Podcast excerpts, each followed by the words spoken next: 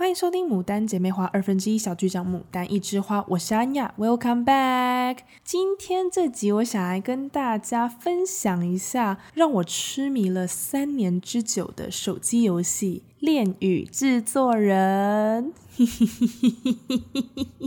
嗯，哇，每次讲到这个游戏，我真的都会变得非常的。少女，但是我先跟大家分享，其实我小的时候我没有对任何的游戏，或者是我也不会对电脑，以及长大后有手机这个产品，我其实都没有着迷过，never ever。For example，小的时候，我跟我二哥就是有被规定一天有一个小时的自由时间可以去玩电脑。啊、如果有使用过比较老旧版本 Windows Seven、Win 七或者是 Win 九五那种更久远以前的，你点开始的城市里面会有呃，像是扑克牌的牌七，然后。还有俄罗斯方块这一种简单的小游戏，我光那两个就是简单到不行的游戏，我都会玩得非常嗨。然后其实我大概就是只需要三十分钟舒压一下课业的压力，我就会把剩下的扣打都挪用给我二哥。就是我对游戏电脑我是没有迷恋的，我就觉得啊，you know what，I had it enough，就是够了，我就我就放开了。然后手机的部分，我也是到高一。我父母才配了一只手机给我。那那时候主要会配手机给我，是因为我高中是读外县市，然后每天都需要通勤往来台中跟南投两地。那为了方便父母来接我，就配了一只手机，好方便我联系。结果我那时候真的是手机看得超级不重要，不重要到什么地步呢？我那个时候会觉得，哦，OK，我到车站了，我需要打给我父母，我就会拿起来打个电话。我觉得 OK，我联系到人了，我就会直接把手机关机。没错，我就是直接关机。我想说，你知道吗？就是 mission complete。我打完了一通电话，这只手机就是没用。可能父母就是到了车站的时候就想说，你为什么手机关机？我想说，嗯，可是啊，我就打完电话啦，为什么我还会需要手机开着？他们就是一种，Oh my God, girl, please，手机是拿来联系用的，你要记得把手机开着。我那时候才意识到说，哦，手机是需要一直开着的呀。对，我以前就是对手机就是这么的不在乎。Even 到后来，脸书推出，Instagram 推出，我大概都晚了同学一年半载，我才开始去接触。人家都已经非常熟稔的，已经会玩。Facebook 怎么找朋友？怎么像是那时候好像有一个叫开心农场的游戏，怎么去 add friends？大家可以怎么线上一起玩游戏？我都还处在一个我要创账号，那呃网络世界很危险，我是否需要用真名呢？还是我要用假名？就我还在 confuse 这个点。那在更后来，Instagram 推出，大家都已经就是用的非常的熟悉，很会分享照片，然后知道怎么 hashtag，知道怎么 at 别人。我还在。为什么我不能单纯发文？一定要有照片吗？我那时候就是 so left behind，就是对于呃非常先进的科技，我都是一窍不通。然后。嗯我会开始玩《恋与制作人》这个游戏。它是在二零一七年的十二月开这个伺服器，那它中国大陆那边的游戏。然后因为一开始就是被中国的朋友推荐了，我就是一路就一直玩中国的伺服器，因为它不能把资料就是转到台湾的伺服器，所以那时候台湾有推出了，我想说，诶，繁体中文呢？可是我后来觉得，哦，OK，因为我中国的配音听习惯了，听台湾的我蛮尴尬的。所以我就到目前为止，我都还是持续玩中国的伺服器的。OK，but、anyway，那时候就是二零一八年一月的时候，我就跟朋友就是跨年的聚餐，然后其中就有一个姐妹说，就高举酒杯说：“姐妹们，祝我们今年脱单。”然后我想说：“哇。” What a great wish！因为现场都是单身的女性，每个都很希望、很迫切的可以谈一场恋爱。然后我们想说，哇，这这种东西真的不是说了就做得到。想说，嗯，就是 like 我们是要讨论战略，还是大家要来分享心情，来 you know give suggestions，呃、uh，how to like meet someone，how to get a boyfriend。结果他就突然拿出手机说，来，在遇到真人之前，我们先来玩一下二次元的。我想说，what？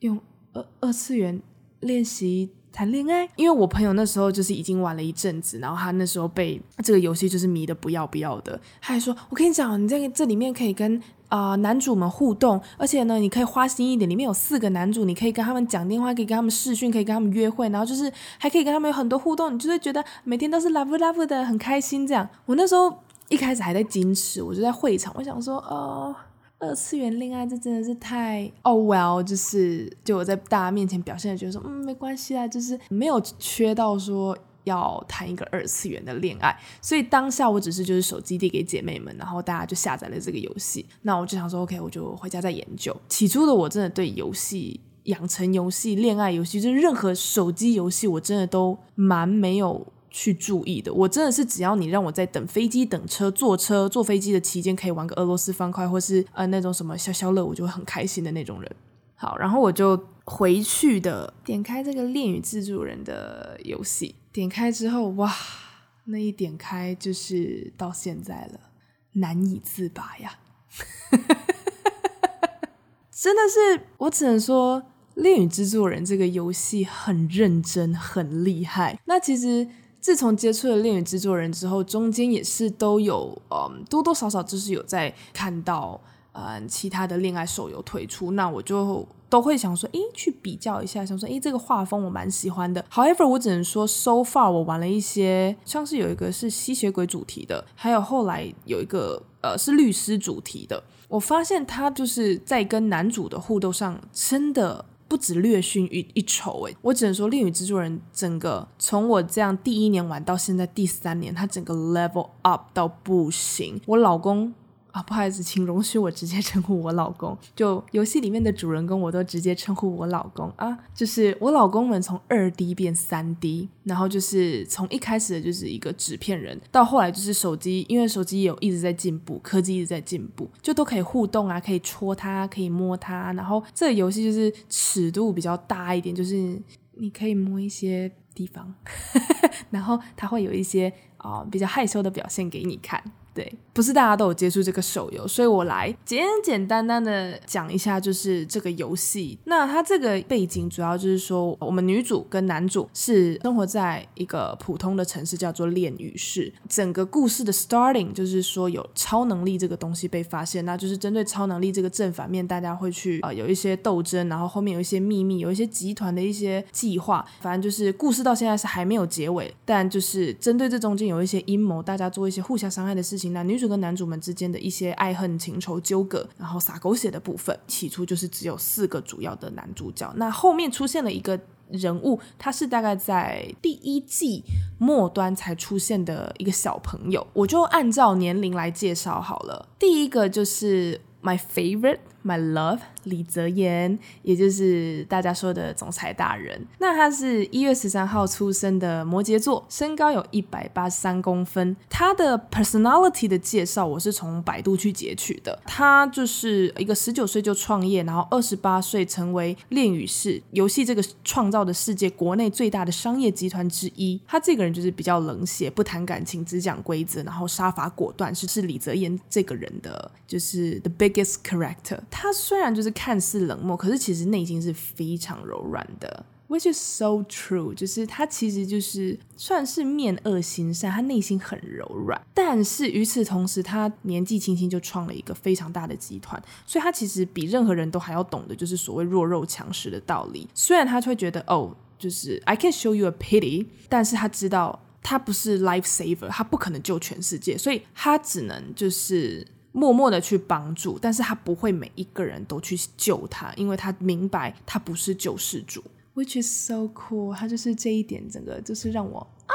怎么那么帅呀？对不起，就是中间会花痴一下。大家可能听到“总裁”两个字，就是已经就是默默的把他跟霸道去连接在一起。对，李泽言是蛮霸道、蛮强势，但其实他又是跟我看过的言情小说里面的霸道总裁们比起来，他其实是更绅士、更有礼、更温柔的人。就是如果有想要认识李泽言的人，大家可以去体验一下这个游戏。你可以不要氪金，你就是不要花钱，也是可以去免费的体验到一些这些游戏该有的基本体验。然后我觉得李泽言还有个非常非常可爱的设定，就是李泽言的隐藏身份是一间叫做 Souvenir 这间餐厅的店长兼主厨，就是一个脾气非常古怪，就是大家都见不到面的一个主厨。那我觉得他的这个人设真的是太可爱，就是一个高高在上一个总裁，非常的冰冷，非常。杀伐果断，可是与此同时又非常的喜欢做菜。那他最拿手的一道甜点之一是布丁。你们不觉得听到这里就觉得哦，what a lovely person！他有一百八十三公分高，然后他喜欢做布丁。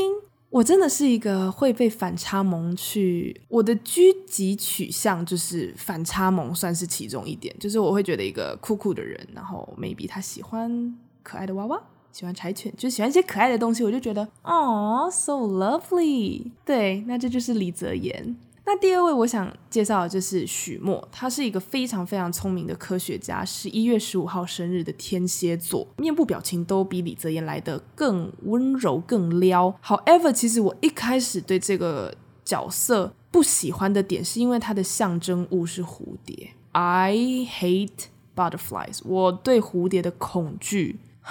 我就是可能方圆百里内，只要看到有一只蝴蝶、一只凤蝶在飞，我真的，我真的就是会需要立刻躲到一个安全的空间去。我我我真的太怕蝴蝶了。But anyway，就是许墨呢。他的设定是他的眼睛只看得到黑跟白，但是女主是他人生他的世界里面唯一五彩斑斓的，就是我觉得这是一个非常浪漫的设定，因为他的悲惨的过去导致于许墨是一个已经没有什么感受的人，他不会心痛，但他却因为认识了女主而开始会有一些他所谓不熟悉的一些情感出来。以前就是过着一个非常独来独往、非常就是没有温度的生活，但是也是因为遇到了女主，开始懂得去。享受人生这样子，他的故事真的是比较虐，常常把女主推得很远，可是又在女主需要的时候，他又会出现。所以我只能说，许墨就是一个非常神秘、非常神秘的人。那下一位是白起，我真的是回来台湾，因为有去过一两次一些跟恋与制作人合作的餐厅，我发现白起在台湾的知名度好像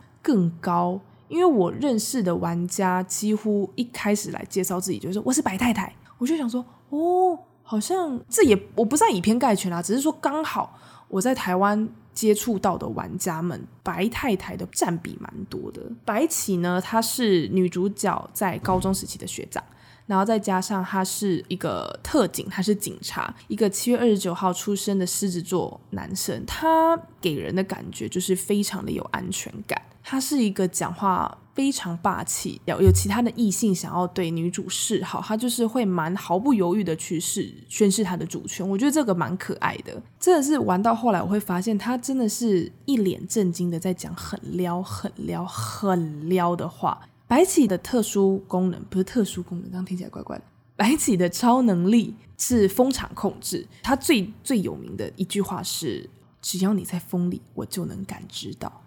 哇哦，因为。几乎风嘛，风就是会围绕着你，所以你就会觉得哦，这个人是围绕着你的。我觉得虽然我不是白太太，但是偶尔也是会被他一脸耿直的说很撩妹的话的那个那个温柔去给撩到。第四位是周棋洛，他是一个超级偶像，然后他的身份很多，他还是一个非常有正义感的骇客，然后他还有另外一个身份，他会变成就是另外一个他。然后头发的颜色也会改变，性格也整个都会改变。然后周棋洛跟他的另外一个身份叫 Helios，整个是不一样的，一个是太阳，一个是冰雪。呃，他是四月九号出生，跟我一样是母羊座的小朋友。作为周棋洛的时候呢，一个超级偶像 Super Idol，他就是跟太阳一样，非常的非常的 shiny，他很很有魅力，然后非常的真诚坦率，就像一个小朋友。我觉得他让我很喜欢的点是他的笑容真的很可爱，而且看到他就很想要揪他去吃饭。他就是一个长得很好约饭的人，然后就是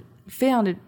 sunshine，is a sunshine boy，very lovely。但是因为他就是。Maybe 是因为偶像的这个人设，导致于我会觉得跟他有一个隔阂，就是我没有办法把他视为一个恋爱对象，但是他会是我非常想要当好朋友，然后就是一起去 explore 餐厅的那种人。那嗯，他还有一个身份是骇客嘛，我只能说这个设定也是蛮有趣的，就是非常的擅长一些电脑的 tricks，然后就是私底下的生活他会去透过黑客、骇客的这个身份去拯救世界，我觉得真的也是蛮可爱的。后面进来的滴滴，他叫做凌霄，人物设定上是比女主小两岁的一个，他是考古系的研究生。起初这个。角色出现的时候，我是蛮 shock 的，因为一开始就已经设定好说，哦，这个游戏就是跟这四个男人纠缠到底。结果突然出现了一个弟弟，而且是一个非常青春洋溢的小朋友。但是呢，他是属于那种比较傲娇、比较毒舌，会非常不留情面吐槽女主的人。可是。与此同时，他又是会在吐槽你之后，发现了你心情不好，他又会非常愿意嘴甜的去讨好你，有点像是近年来蛮流行的叫做年下犬系男子，好像就是对姐姐们会真的是产生一种哇，真的是难以抗拒的一种小魅力。就是偶尔其实我也会就是被他的这种率真给带跑，就有时候也会为了他去去看他的那个约会的篇章，也是一个蛮可爱的蛮可爱的小朋友。我只能说，这个游戏它真的真的在人物的设定上是蛮用心的。然后它游戏也真的是三不五时就在更新，然后它也是三不五时在推出活动。然后就像我讲的，它的故事其实还没到一个 ending，所以就是你会边玩边跟这些男主一起成长的感觉。那其实玩到了三年，这个游戏是真的认真的在经营它。也是有在进步的，因为它最近已经可以开始慢慢的提供一些其他不同的管道，让玩家来收集很多年前，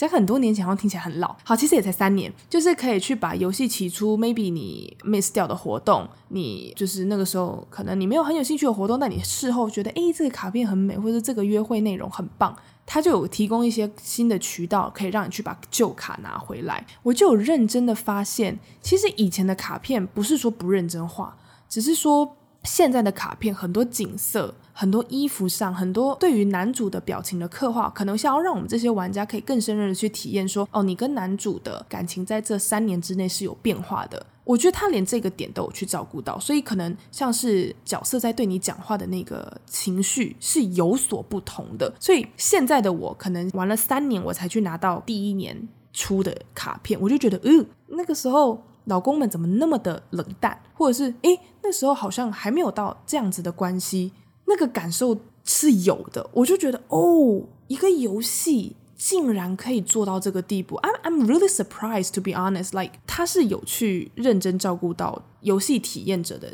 情情绪上的变化，所以我觉得花钱这件事可能会一去不复返，只是说现在会更加的克制了啦。毕竟有更多想做的事情了，所以就是对二次元的部分，我现在有对他规划更严格一点，一个月不能花超过太多钱，真的不能再花那么多钱了。游戏画面的优美程度、精致程度，我个人是真心觉得有在 level up。再加上卡面的设计真的是越来越好看，而且它越来越会融入很多的生活上的元素。有的时候会根据季节去推出一些卡片，for example，呃，情人节。那情人节目前我有遇到有出过婚礼卡片，西式婚礼跟中式婚礼服的那种卡片，我就觉得天哪，这真的是照顾得蛮完整的，而且就是两种风格。我们的老公都驾驭得非常好，卡面都非常的棒，而且他在里面其实有的时候会寓教于乐，他会在里面透过角色跟你的对话去传授一些小知识、冷知识。我就觉得天啊，玩游戏也可以学一些东西，Amazing，很棒，真的。然后最棒的，对于我这个成年的玩家来说，最棒的就是尺度是越来越大。可是也因为这样。之前在中国大陆就是有产生一些争议，有一些父母会觉得让小孩子知道一些男女之间的事情好吗？所以其实我记得曾经有一阵子有把比较煽情的部分有去做调整，然后游戏的部分就是以钻石游戏里面的钻石的方式来回馈以前的玩家，那就是对于成年玩家来说比较可惜了，因为成年了嘛，所以以前那些。尺度煽情的程度，我是真的完全可以的，就是甚至会被撩得不要不要，我会认真脸红。然后体验上是真的蛮棒的，我其实真的也要佩服声优啦，就是愿意这样子给我们这些单身女性一些愉快。对，但调整之后是有差别啦。我个人感受是还好，因为有时候可能来不及去玩的那么透彻。可是对于很多进度跟很紧的玩家，他们是蛮失望的。这这只是题外话，只是说就是尺度上是有做调整，但我个人还是会觉得，嗯嗯，年纪比较小的玩家可能真的斟酌一下，因为后面有一些尺度。有比较大一点。好，刚刚讲到的就是都是卡面啊，然后游戏画面啊的进步。那其实我觉得它故事的剧情张力其实也是蛮够的。到现在已经进入了第二季的蛮后期了，很多真相已经开始慢慢浮出水面。但 to be honest，因为嗯，我只能说有一些东西可能前面扯得太狗血了，所以后面想要把它拉回理智线的时候就有一点牵强，导致于我其实很多片段我已经看不懂。其实他每次在更新的时候，因为我已经开始有点觉得看不懂了，所以我就是才就是一个很佛心、很佛系、很佛系的玩法，就觉得哦，有看到就是男主发生什么事情这样就好了。但是我已经不会再去消耗我的脑力去思考说到底发生了什么事情。当我开始看不懂的时候，其实我会，我个人是处于那种，嗯，我不会特地去翻攻略或者是上网去跟人家讨论说现在到底发生了什么事，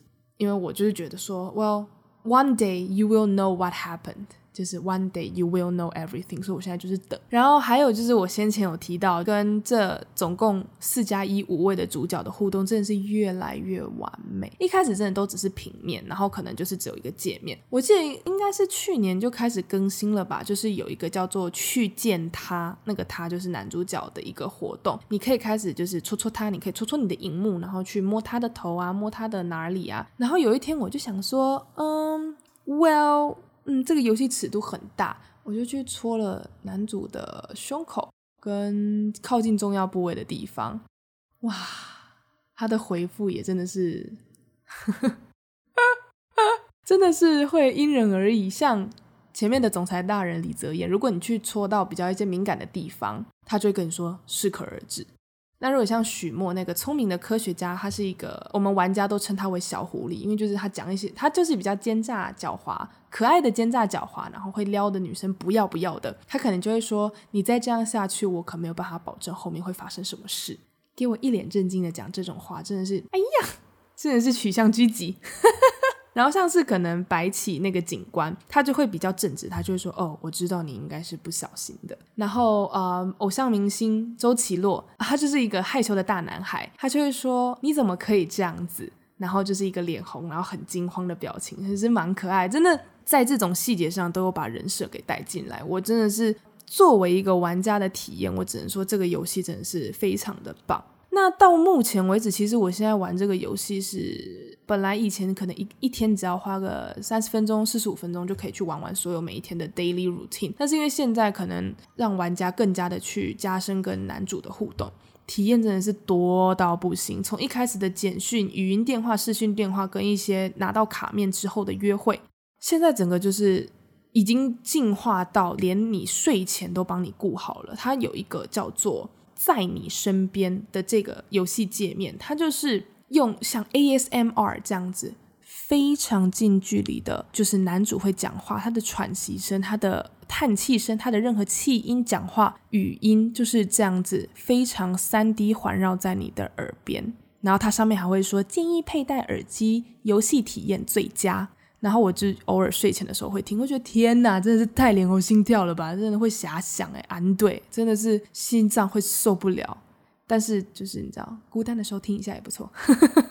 然后还有推出像是让你觉得说哦，你跟男主住在一起的，就是会有一些 daily 的互动，所以有一个浪漫小屋就会是 Q 版的你们，然后跟他一起住在这个家里，你会怎么去布置这个家？然后就是透过家具，透过互动，你会去解锁一些啊你所不知道的他跟就是在一起之后的他是怎么样子的的一些小故事，也是蛮可爱的。那最近又推出了一个，真的是。更进一步的就是你跟男主一起养宠物，那我觉得他是蛮周到的。他就是在介绍的影片里面，或者是你开始点进去的一些游戏介绍，他真的都还会寓教于乐，告诉你说领养宠物这件事情不是一件随便的。当你领养了，你就要负责任。所以他甚至甚至在游戏界面，他还会跳出一个领养同意书，它上面还会告诉你，领养不是闹着玩的，你要想清楚才可以领养这只猫猫、这只狗狗。我甚至那时候觉得，天哪，游戏非常认真诶，连这个部分都有照顾到。他不是随便的跟你说，啪叽就是啊、，You you two are going to have a pet。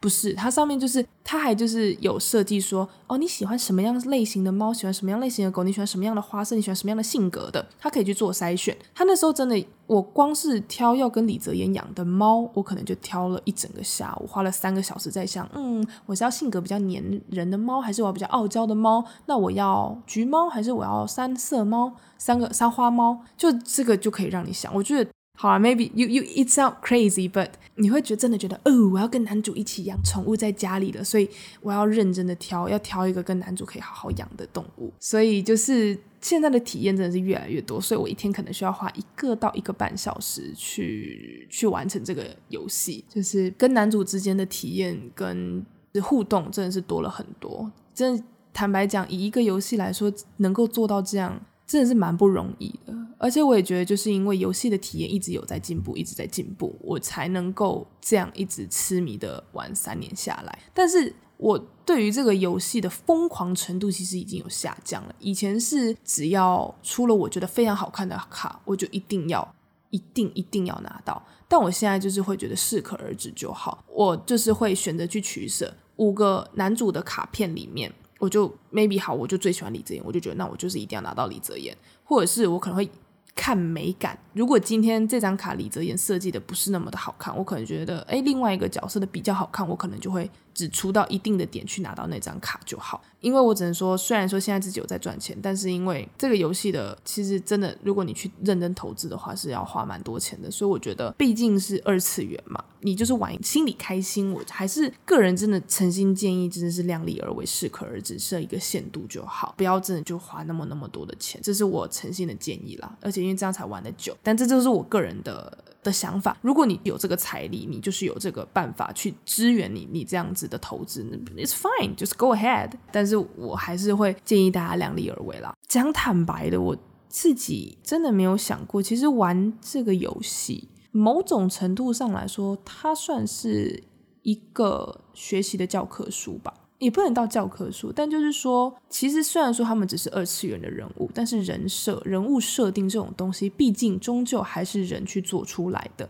所以他其实，在游戏里面多多少少还是带着这这么点人性。我觉得玩了这三年下来，我会这么这么喜欢李泽言的原因，当然他们的身材、他们的颜值是绝对是无可挑剔的。那再就是说，我觉得是性格上，他真的非常的吸引到我。Maybe 是因为自己家里是从事商业的，所以我跟李泽言的 connection 会比较大，我会觉得说 OK，就是他也是从商的。那因为他今天是一个总裁，他是一个管理者。那其实有时候看着他，就很像在看着我父亲的感觉。我就觉得 OK，一个人要去做决定的时候，为什么要杀伐果断？因为有时候看着我爸爸对于人情这个方面，我真心的觉得是做的，偶尔会觉得太浓了，反而很容易被人家情绪勒索。所以有时候我就会觉得，不是说人一定要无情，而是说要适度的去切断一些无所谓、无关紧要的一些情，情所以看着李泽言，就是也可以去从中做取舍。因为如果你太冷血了，其实也是会招招致很多的批评。然后过于的在乎人情，你就会把自己搞得很累。所以有时候，